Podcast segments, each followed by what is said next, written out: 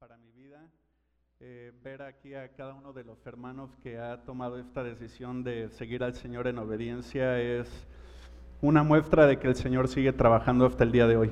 Y Dios sigue vivo hasta el día de hoy y sigue actuando hasta el día de hoy.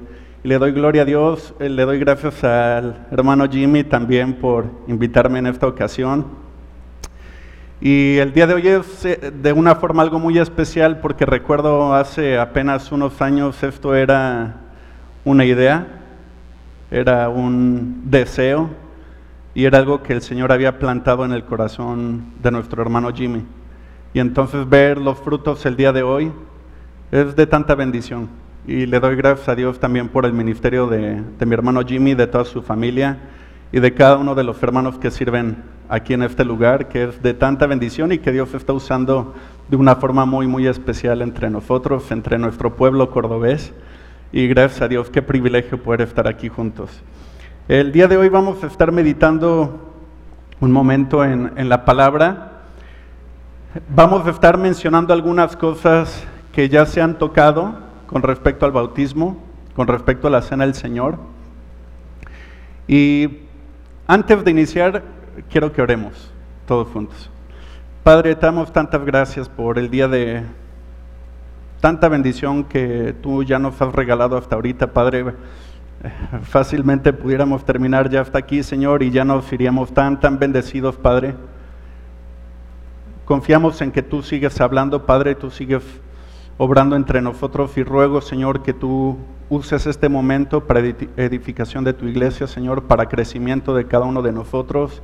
Y Padre, te pido que tú trabajes de una forma tan especial en los corazones de todos los que estamos aquí presentes y que nos hagas ministros, siervos útiles en tus manos, Padre, que podamos vivir esta vida de una forma congruente, de una forma que te glorifique, que te exalte a, ti, Señor.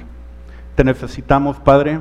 Ponemos este tiempo en tus manos y te agradecemos por todo. En el nombre de nuestro Señor y Salvador, Cristo Jesús.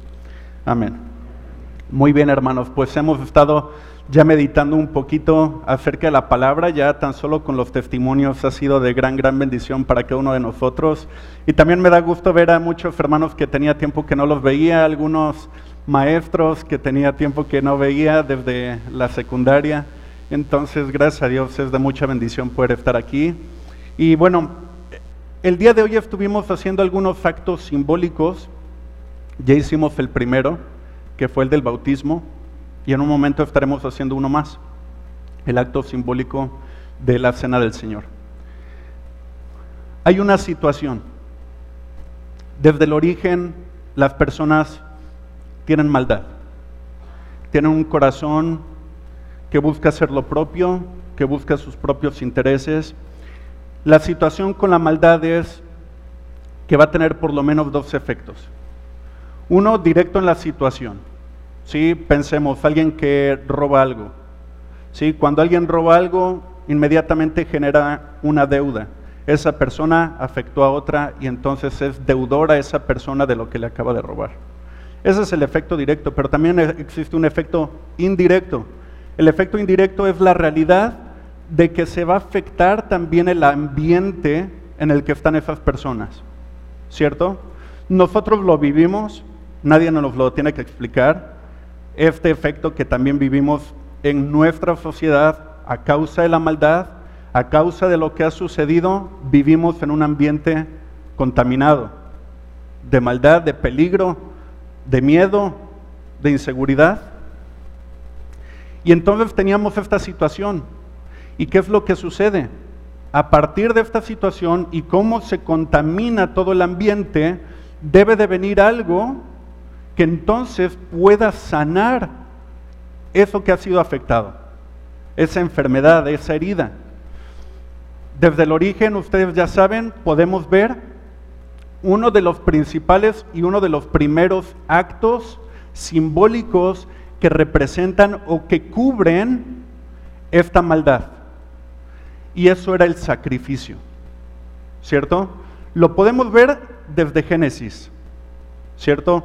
Desde el momento en donde Adán y Eva cometen esta falta, ¿qué es lo que el Señor hace para cubrir esta maldad en ese momento? Asesina a unos animales. ¿Para qué? para cubrir con esa falta y poder utilizar sus pieles para cubrir su, su maldad. Después lo vemos más adelante con Abraham, Dios proveyendo un sustituto ante el sacrificio de su hijo Isaac, provee un cordero, provee algo para sanar, para librar. ¿Paga Isaac? No, no paga Isaac, paga el cordero. Más adelante lo vemos con Moisés, ya de forma más específica, ya en un desarrollo más exacto, en donde a través de la ley Dios instituye que sea necesario hacer un sacrificio por, y viene una palabra muy, muy importante que estaremos tocando el día de hoy, que es por expiación de nuestros pecados. Expiación, ¿qué es? Expiación es cubrir el lugar, saldar la deuda de alguien.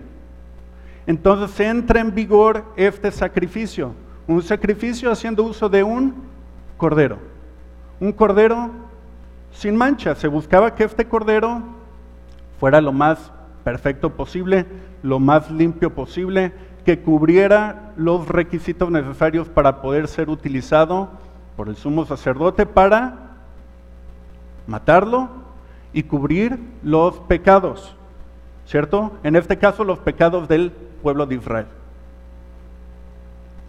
¿Funcionó? ¿Fue una solución permanente? No. ¿Por qué no fue una solución permanente? Porque el cordero es imperfecto, ¿cierto? No, no cubre todos los requisitos necesarios para cubrir la maldad de un ser humano. Y es que entonces nosotros tenemos ese deseo de que ya no haya maldad en el mundo. Ya no queremos ver maldad. Y quisiéramos, y le decimos al Señor, Señor, ya elimina toda esta maldad. ¿Cuál es la situación? Que si eso entrara en vigor, la humanidad desaparecería. Toda la humanidad desaparecería. ¿Por qué? Porque esa misma maldad que nosotros vemos allá afuera, es esa misma maldad que tenemos nosotros dentro. Y entonces por eso entra este tipo de sacrificio. Por eso este, entra este tipo de prácticas simbólicas, en donde como nosotros sabemos cuál es la paga del pecado la muerte. La paga del pecado es la muerte. Entonces, por eso es que entra este sacrificio. Ahora, Dios es tan bueno que lo que Él iba a hacer era lograr eliminar la maldad sin eliminar al pecador, sino más bien transformándolo, haciéndolo suyo. Probablemente muchos aquí el día de hoy vieron la ceremonia, vieron el bautismo y dijeron tal vez está bonito, tal vez algunos no, pero tal vez muchos no entienden aún de qué se trata todo esto. Y se trata justamente de eso, de la expiación. Ahora, podemos ver en la Biblia y vamos a estar navegando juntos a través de la escritura, si ustedes me lo permiten. Quiero que abramos el libro de Oseas, capítulo 6. Vamos al versículo 6, Oseas 6, versículo 6. Ya habían estado estas prácticas del sacrificio. El pueblo de Israel ya lo hacía de una forma constante. Pero ¿qué estaba sucediendo? Que esta práctica se volvió un ritual, pero sin corazón, sin una intención, sin una devoción verdadera. Y entonces vemos a Dios que Él es el que ve lo más profundo de nuestros corazones. Él es el que verdaderamente sabe cuáles son las intenciones de nuestras vidas, qué es lo que nosotros verdaderamente queremos expresar, qué es lo que traemos ante los pies de Dios. Y Dios estaba viendo a este pueblo de Israel y les dice lo siguiente, Oseas capítulo 6, versículo 6. ¿Qué dice? Todos juntos. Porque misericordia quiero y no sacrificio y conocimiento de Dios más que holocaustos. Era imperfecto lo que estaba pasando, no podía cubrir verdaderamente la deuda.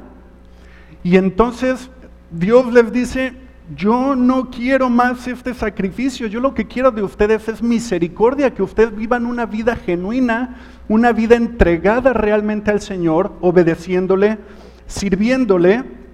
Y más adelante vamos a ver en Isaías capítulo 53, versículo 5, un pasaje que todos nosotros seguramente lo hemos leído, lo conocemos y entonces estamos ante la situación en donde los sacrificios no cubren. Estos sacrificios animales no dan el ancho. Nuestra maldad es mucho mayor. No puede cubrirlo. Es algo solamente temporal, algo momentáneo. E incluso, como lo podemos ver nosotros ahora, algo simbólico. ¿Simbólico de qué? Isaías 53, versículo 5, juntos, mas Él herido fue por nuestras rebeliones, molido por nuestros pecados. El castigo de nuestra paz fue sobre Él y por su llaga fuimos nosotros curados. Ahora, Noten, eso se, escribió aproximadamente 600 años antes de Cristo. 600 años. Nosotros lo leemos ahorita, gloria a Dios, sabemos que fue una realidad. Y que es la realidad por la cual nosotros hicimos lo que hicimos el día de hoy. Lo podemos ver más adelante. Ahora sí nos vamos al Nuevo Testamento, llegamos a Hebreos, vamos hasta allá Hebreos, capítulo 1. Hebreos capítulo 1, versículo 1 al 3. ¿Sí? Entonces, vamos todos con esto. Está este problema, está la maldad, viene una solución temporal, que era el sacrificio físico de animales para cubrir con los pecados. Vemos que no del ancho, vemos que se profetiza ahí en Isaías y después vamos acá, al Nuevo Testamento, Hebreos capítulo 1, versículo 1 al 3. Dice así, Dios habiendo hablado muchas veces y de muchas maneras en otro tiempo a los padres por los profetas, hasta ahí llevábamos, ¿cierto? Dice, en estos posteriores días nos ha hablado ahora por el Hijo, a quien constituyó heredero de todo y por quien asimismo hizo el universo, el cual siendo el resplandor de su gloria y la imagen misma de su sustancia, y quien sustenta todas las cosas con la palabra de su poder, noten aquí, habiendo efectuado que la purificación de nuestros pecados por medio de un cordero, un animal, no, si era un cordero, pero era el cordero perfecto de Dios. ¿Qué decía Juan el Bautista cuando lo vio? He aquí el Cordero que va a quitar toda la mancha, todo el pecado del mundo. Y entonces dice, va a efectuar la purificación de nuestros pecados por medio de sí mismo, de sí mismo. Se sentó a la diestra de la majestad en las alturas. Entonces, el día de hoy tenemos estas prácticas simbólicas, estos bautismos, y ya hemos hablado un poquito, pero quiero que sigamos reforzando un poco más acerca de esto, porque qué bendición y qué ejemplo de vida es este. Hoy se volvieron predicadores todos ustedes que pasaron.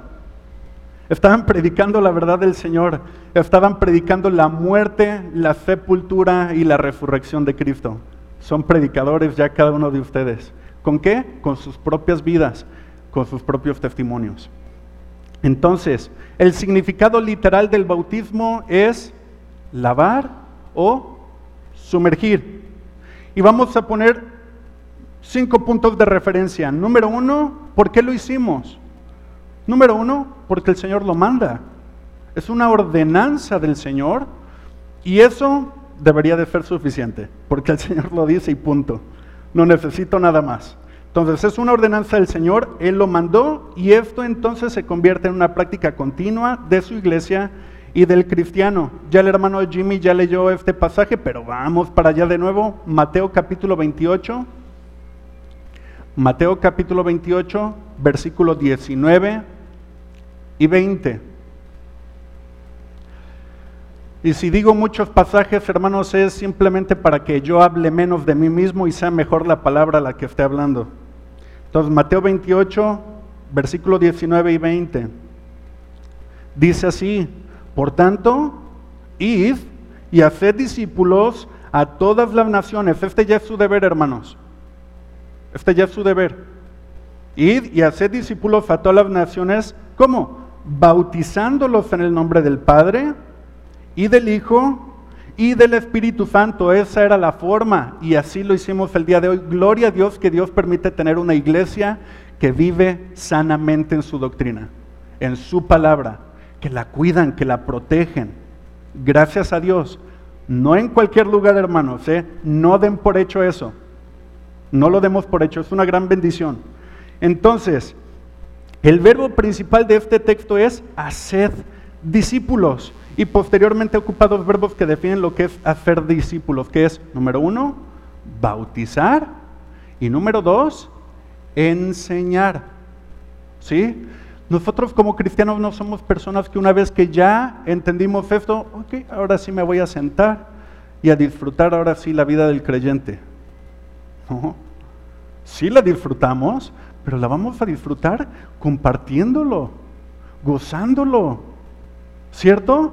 Si hay algo que amas, lo dices, lo compartes con las personas y esto es lo que vamos a hacer entonces. Vamos a bautizar y vamos a enseñar. El tiempo de validez de este mandamiento es acorde a la promesa. ¿Cómo termina? Dice, he aquí yo estoy con vosotros. ¿Cuándo? Todos los días. ¿Y hasta cuándo? ¿Hasta cuándo vamos a seguir haciendo esto? Hasta que Él venga.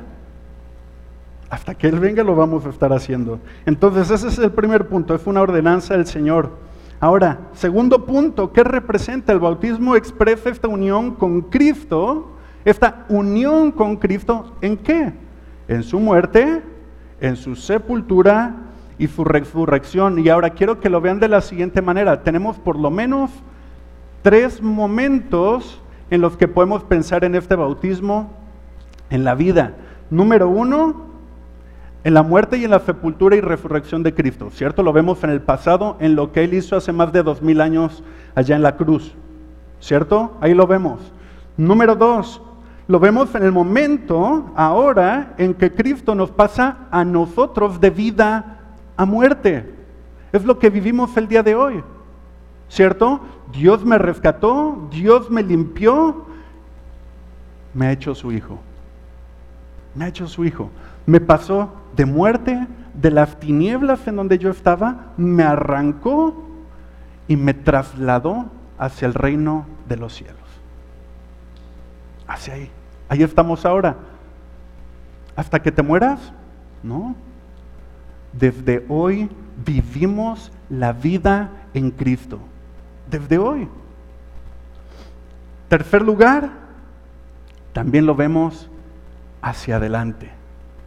¿En qué momento? En el momento de aquel día glorioso en que nuestro cuerpo físico resucitará así como Él lo hizo. Viene ese día. Muchos de nosotros aquí tenemos amados nuestros que ya se adelantaron. Ah, pero viene ese día glorioso en la venida del Señor Jesucristo en donde va a venir por los suyos. Viene otra vez, hermanos. Cristo viene otra vez y va a llevar a su iglesia consigo mismo. Entonces, este bautizo también nos está apuntando hacia allá. Nos apuntó hacia atrás, que es el origen. El origen es Cristo. Nos apuntó hacia hoy por lo que hizo en nuestras vidas y nos apunta hacia allá, hacia donde iremos con Él. Quiero que vayamos a Romanos capítulo 6 versículo 3 al 4. Romanos 6, vamos a leer del versículo 3 al 4, que nos habla justamente acerca de esta realidad. Dice así, ¿o no sabéis que todos los que hemos sido bautizados en Cristo Jesús, hemos sido bautizados en su muerte? Porque somos sepultados juntamente con Él, ahí está la inmersión en el agua, para muerte por el bautismo, a fin de que como Cristo resucitó de los muertos por la gloria del Padre, así también nosotros andemos en vida nueva.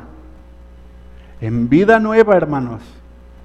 Los que se bautizaron el día de hoy, escuchen muy bien eso. En vida nueva. El contexto más amplio de Romanos diría que es un error concluir que el bautismo, como ya lo mencionó el pastor, es el medio por el cual somos unidos a Cristo. No, el bautismo es algo simbólico de lo que Dios ya hizo en lo más profundo de nuestro fe, en nuestro corazón, de una obra que Él ya realizó en nosotros. Entonces, ¿qué sí podemos decir? Que se muestra y se simboliza por medio de este mandato y acto de obediencia la unión con Cristo.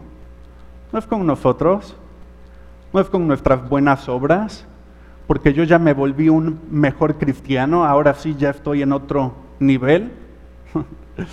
no, es la unión con Cristo, con lo que Él ya hizo y con lo que Él sigue haciendo hasta el día de hoy entre nosotros.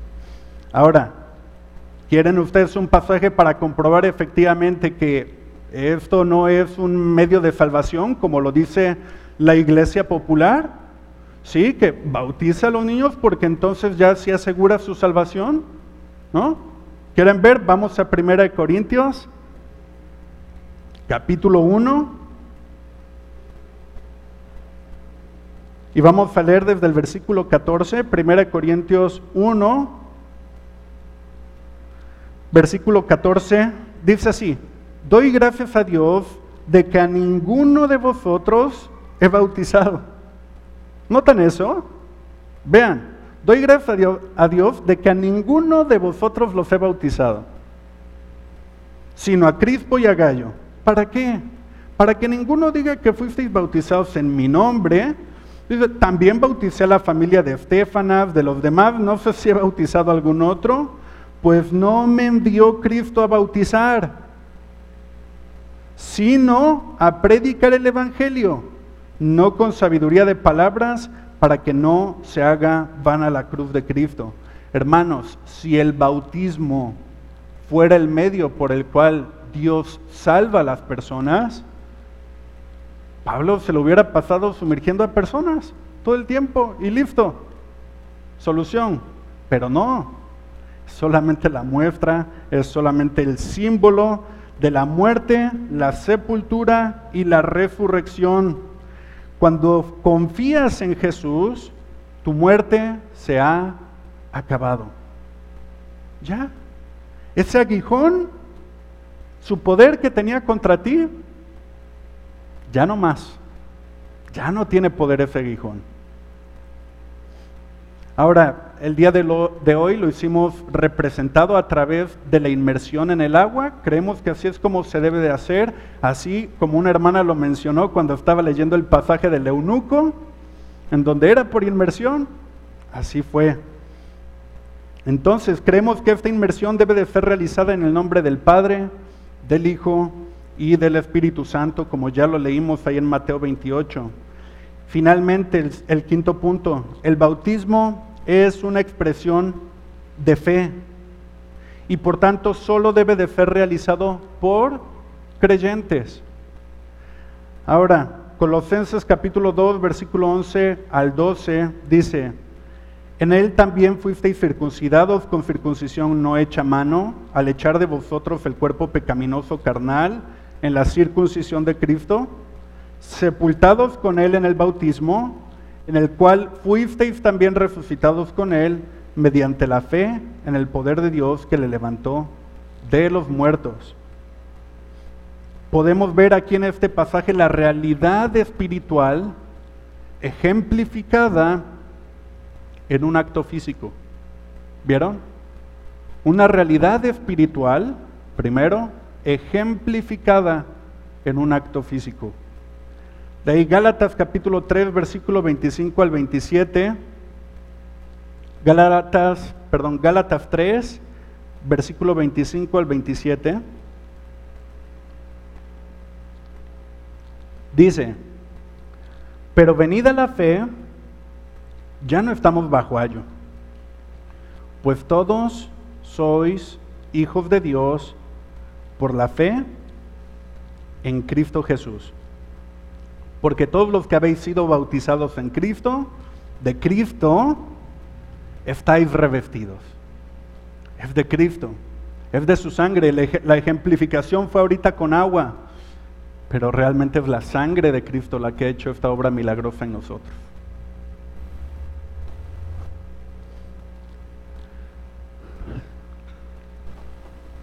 Quizás hay muchos aquí el día de hoy que todavía no conocen y todavía no experimentan esta realidad que hay en Cristo. Todavía no viven el poder transformador que Dios hace en la vida de un vil pecador. Tal vez tú te sigues sintiendo el día de hoy como alguien que tiene lo suficiente, que se defiende en lo bueno que ha hecho en su vida, que realmente está dudando de Dios? ¿Está dudando de su realidad, de su persona, de su obra? Quizás el día de hoy no estás aferrado a Él. Quizás todavía no le conoces de esta forma personal como tu Señor y como tu Salvador. Y quizás Dios el día de hoy está permitiendo esto que tenemos hoy para que tú puedas venir a Él. Si Dios está hablando en tu vida el día de hoy, y tu mente te está intentando poner muros, intentando poner obstáculos para venir a Él, hermano, amigo, cede, cede, suelta. No estés aferrado a tu ego. No estés aferrado a tus creencias, a tus principios, a tus valores, a tu educación. Es hora de que sueltes tu pasado y vengas ante el Señor. Pudimos escuchar unos grandes, grandes testimonios el día de hoy de lo que Dios puede hacer en la vida de una persona. ¿No te gustaría experimentar eso el día de hoy? Venir ante Él, disfrutar de su dulce gracia, de la misericordia de este buen Padre, que fácilmente pudo haber dicho, ok, ya no hay más maldad, eliminó a todos. Pero ¿qué hizo en lugar de eso? Él puso su propio hijo. La sangre de su precioso hijo, perfecto, sin mancha, sin culpa, por este vil pecador. Ese es un buen padre. ¿Quieres conocerlo? Ven a Él. Aquí está en su palabra. Aquí tienen una gran iglesia donde se predica la verdad de Cristo. Si el día de hoy Dios está obrando en tu vida, no te esperes a decir, como que sí, pero la siguiente semana le platico al hermano. Terminando, párate y acércate con el hermano Jimmy acércate con cualquiera de los líderes de aquí de esta iglesia y dile, hermano, ya no puedo más. Ya no puedo conmigo mismo. Es demasiada la carga. Y he conocido a mi Señor. Y quiero poner todo lo que soy en sus pies. Él te va a recoger. Él te va a sostener. Él te va a guiar Dices, hermano, ¿y, qué viene después? Ya me bauticé, ya seguramente ustedes ya han ido a un discipulado, pero ¿qué viene? ¿Qué más debo de hacer? Quiero que vayamos a un último pasaje. Y cuando digo un último, usualmente son dos más, así que por lo menos uno más, ¿ok? Primera de Pedro, Primera de Pedro, capítulo 1. Primera de Pedro 1, vamos al versículo 13. Entonces, ¿ahora qué haremos? ¿Qué es lo que corresponde? Vamos a leer este versículo. Versículo 13 dice, por tanto, ceñid los lomos de vuestro entendimiento, prepárense. Dice, sed sobrios y esperad por completo en la gracia que se os traerá cuando Jesucristo se ha manifestado. ¿Cómo? Como hijos obedientes. No nos conformemos a los deseos que antes teníamos estando en nuestra ignorancia, sino como aquel que te llamó es santo, tú también sé santo en toda tu manera de vivir. ¿Por qué? Porque está escrito, sed santo porque yo soy santo. Sí, hermano, pero es difícil. Yo no puedo solito, exactamente, tú no puedes solo. Pero ¿qué dice acá? Y si invocáis por Padre, si le pides a tu papá, aquel que sin acepción de personas juzga según la obra de cada uno, noten, conducíos en temor todo el tiempo de vuestra peregrinación, sabiendo que, que fuisteis rescatados de vuestra vana manera de vivir, la cual recibiste de tus padres no con cosas corruptibles, perdón, la cual recibisteis de vuestros padres no con cosas corruptibles como oro o plata, sino con qué? Con la sangre preciosa de Cristo. Nuestra expiación, como de un cordero sin mancha y sin contaminación, ya destinado desde antes de la fundación del mundo, pero manifestado en los postreros tiempos, ¿por qué? Por amor, por amor de vosotros, y mediante el cual creéis en Dios, quien le resucitó de los muertos y le ha dado gloria. ¿Para qué? Para que vuestra fe y nuestra esperanza sean nosotros mismos. No, sean quién? en Dios. Sé en Dios. Me da ganas de seguir leyendo ahí en Primera de Pedro porque es fascinante. Es fascinante. De hecho, si lo tienen ahí, Primera de Pedro capítulo 2, versículo 21. Primera de Pedro 2, al menos fue en el, primer, eh, en el mismo libro, hermanos, fue en el mismo. ¿okay? Primera de Pedro capítulo 2, versículo 21, dice, para esto fuiste llamado, porque también Cristo padeció por nosotros. ¿Cuál es mi guía? ¿Cómo lo puedo hacer? ¿Cuál es mi ejemplo? El, el, ejemplo más glorioso. Cristo padeció por nosotros dejándonos ejemplo. ¿Para qué? Para que sigas sus pisadas. ¿Dónde las encuentras? En su santa palabra. Sigue sus pisadas, el cual no hizo pecado, ni se halló engaño en su boca, quien cuando le maldecían, no respondía con maldición. Cuando padecía, no amenazaba, sino que encomendaba la causa al que juzga justamente, quien llevó él mismo nuestros pecados en su cuerpo sobre el madero, para que nosotros, ahí estamos, estando muertos a los pecados, vivamos a la justicia, y por cuya herida fuisteis sanados, porque vosotros erais como ovejas descarriadas, pero ahora habéis vuelto al pastor y obispo de vuestras almas. Estás seguro en Cristo. ¿Estás seguro? Es que hermano, es que ya necesito hacer esto y busco algo grande desde tu casa, desde tu familia empieza el servicio. Tu corazón, tu amor a Cristo empieza con tu amada familia. Compárteles del Señor, compárteles de la vida, de lo que el Señor hace en cada uno de nosotros. Platícales este domingo me bauticé y viví esto que fue algo glorioso. Desde ahí empieza. Si el Señor te lleva a hacer cosas más grandes, gloria a Dios, pero es suficientemente grande que tú compartas el glorioso evangelio de Jesucristo con tu familia, con tu vecino, en donde sea que el Señor te ponga, comparte del glorioso amor de nuestro Padre.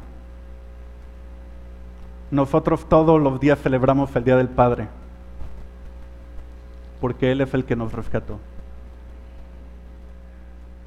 Gloria a Dios, gloria a Dios, hermanos. Que el Señor siga bendiciendo, usando y capacitando a cada uno de ustedes. Que el Señor los use poderosamente para su gloria. Que el Señor les bendiga. Les amo, les amo en el Señor. Gracias, Jimmy. Dios los bendiga.